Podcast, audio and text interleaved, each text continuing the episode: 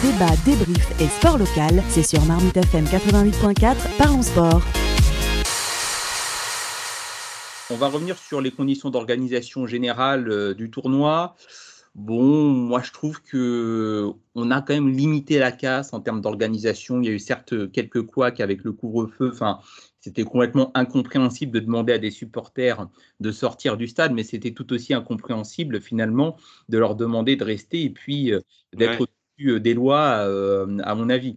Qu'est-ce que vous retenez, vous, comme, comme flop là, sur le plan bah, bah moi, bah moi, personnellement, déjà, il faut savoir que la Night Session, il n'y a, eu que deux fois où le public a pu accéder à la net session. Le match Djokovic-Berrettini, euh, il y a eu une dérogation, euh, non, il n'y a pas eu de dérogation, c'est euh, la fédération a décidé d'avancer le match d'une heure, donc le match a commencé à 20h, et la fédération pensait, enfin la fédération, le tournoi pensait que le match allait finir avant 23h. Ensuite, il y a eu le match Djokovic-Nadal qui n'était pas une night session, mais au vu de la prolongation du match, c'est fini la nuit, et donc du coup là, il fallait impérativement une dérogation.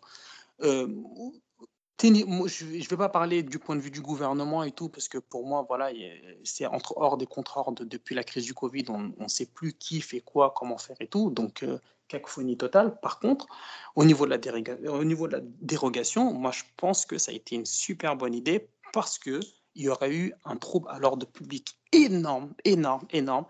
Et ils se sont dit, bah non, on n'a vraiment pas le choix et on, va laisser, on, va mettre une dérogation. Et puis, euh, ils ont, ils ont bien mis une dérogation pour en mettre de l'équipe de France euh, avec des gens regroupés. Là, ouais, c'était soit ça, soit, soit l'émeute, quoi. Hein. Ouais, clairement, clairement. Samy, ouais, sur le sujet Non, moi je rejoins Aliou. Euh, sur l'organisation. Sur Incompréhensible tout au long du tournoi pourquoi les matchs ne commençaient pas à 19h sur les night Exactement, ouais, euh, surtout que, bon, un couvre-feu à 23h, je pense que, voilà, c'était, il y avait tous les, tous les ingrédients réunis pour que, voilà, tu, t'assistes pas à des scènes euh, qui étaient limite ridicules où tu demandes aux joueurs de sortir du cours pour sortir le public, pour leur redemander de revenir. Donc voilà, problème dans, dans, ce, dans cette, euh, pour cette partie de l'organisation. Après, grosso modo, bon, Roland Garros, c'est un tournoi hein, qui, qui, qui, roule tout seul. Euh, il, y a eu du, y a eu du beau temps, donc pas de problème avec les matchs décalés, la pluie, le toit qui se ferme, etc. Par contre, effectivement, je me permets donc de passer à, un autre flop, qui est aussi une partie de l'organisation, c'est euh, Roger Federer. Ah oui, qui, flop. Euh, qui décide. Euh, voilà, bah, bah, vas-y, Alio, rappelle, rappelle-nous le. bah, moi, moi, moi c'est clairement mon flop. Roger Federer, Kei Nishikori et Lorenzo Musetti. Pour moi, c'est mes flops. rapidement, Musetti, lui, il est mené 4-0 dans le dernier set il décide d'abandonner, il reste deux jeux et en conférence de presse, bon, il s'en cache pas trop en disant que comme quoi, voilà, j'ai arrêté pour le public parce que je pouvais plus gagner une balle, manque de respect envers le tennis, envers son adversaire, envers même le public, envers lui-même. Moi, il m'a fortement déçu. Euh, et Ken Ishikori et Roger Federer, je les mets vraiment dans la même catégorie pour la simple et bonne raison qu'ils ont pris le tournoi de Roland Garros pour un tournoi de préparation. Je pense que mhm. Roland Garros vaut mieux que ça. Ken Ishikori, il a la tête au JO, euh, c'est chez lui. Euh, voilà, il s'est dit voilà, Roland Garros, c'est sur terre battue, je vais jouer contre Zverev. Il a lâché le match. Quoi. Il n'y a, pas eu de match. C'était en night session, il n'y a pas eu de match. J'étais terriblement déçu. Pourtant, je sais que j'aime énormément cet athlète. Et Roger Federer, mais Roger Federer, c'est incroyable.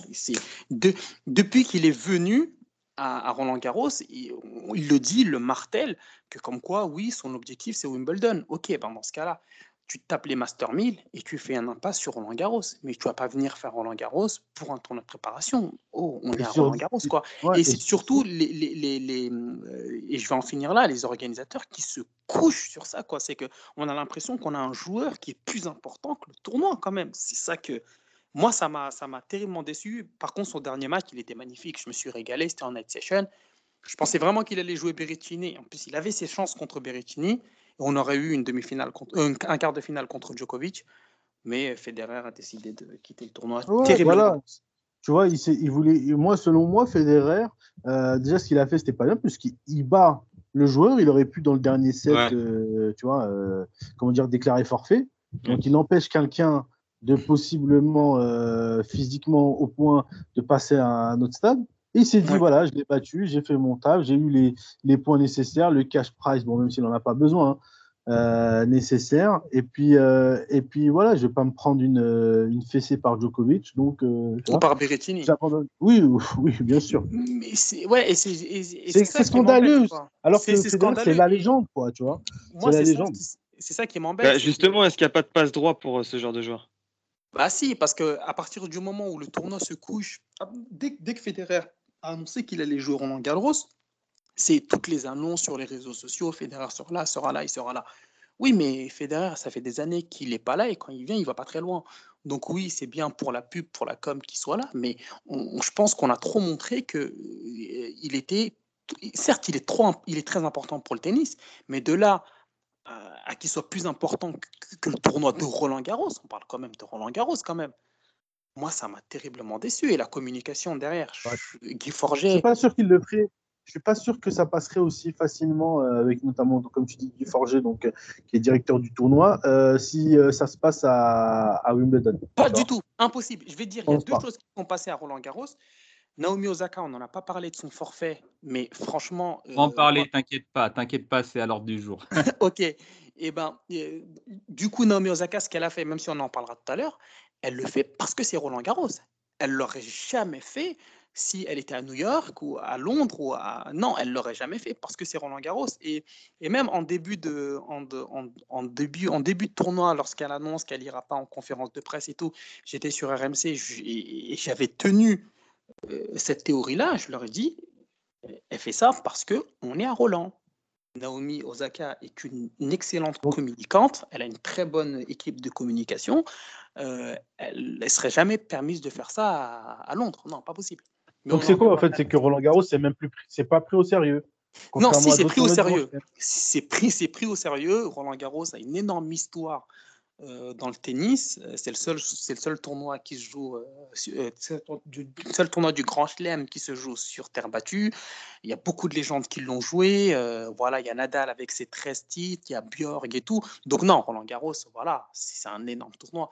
C'est juste qu'aujourd'hui, on a, on a, on a des dirigeants de la direction qui qui font un peu trop les yeux doux à certains joueurs qui pensent qu'ils sont plus importants que le tournoi et c'est bien dommage.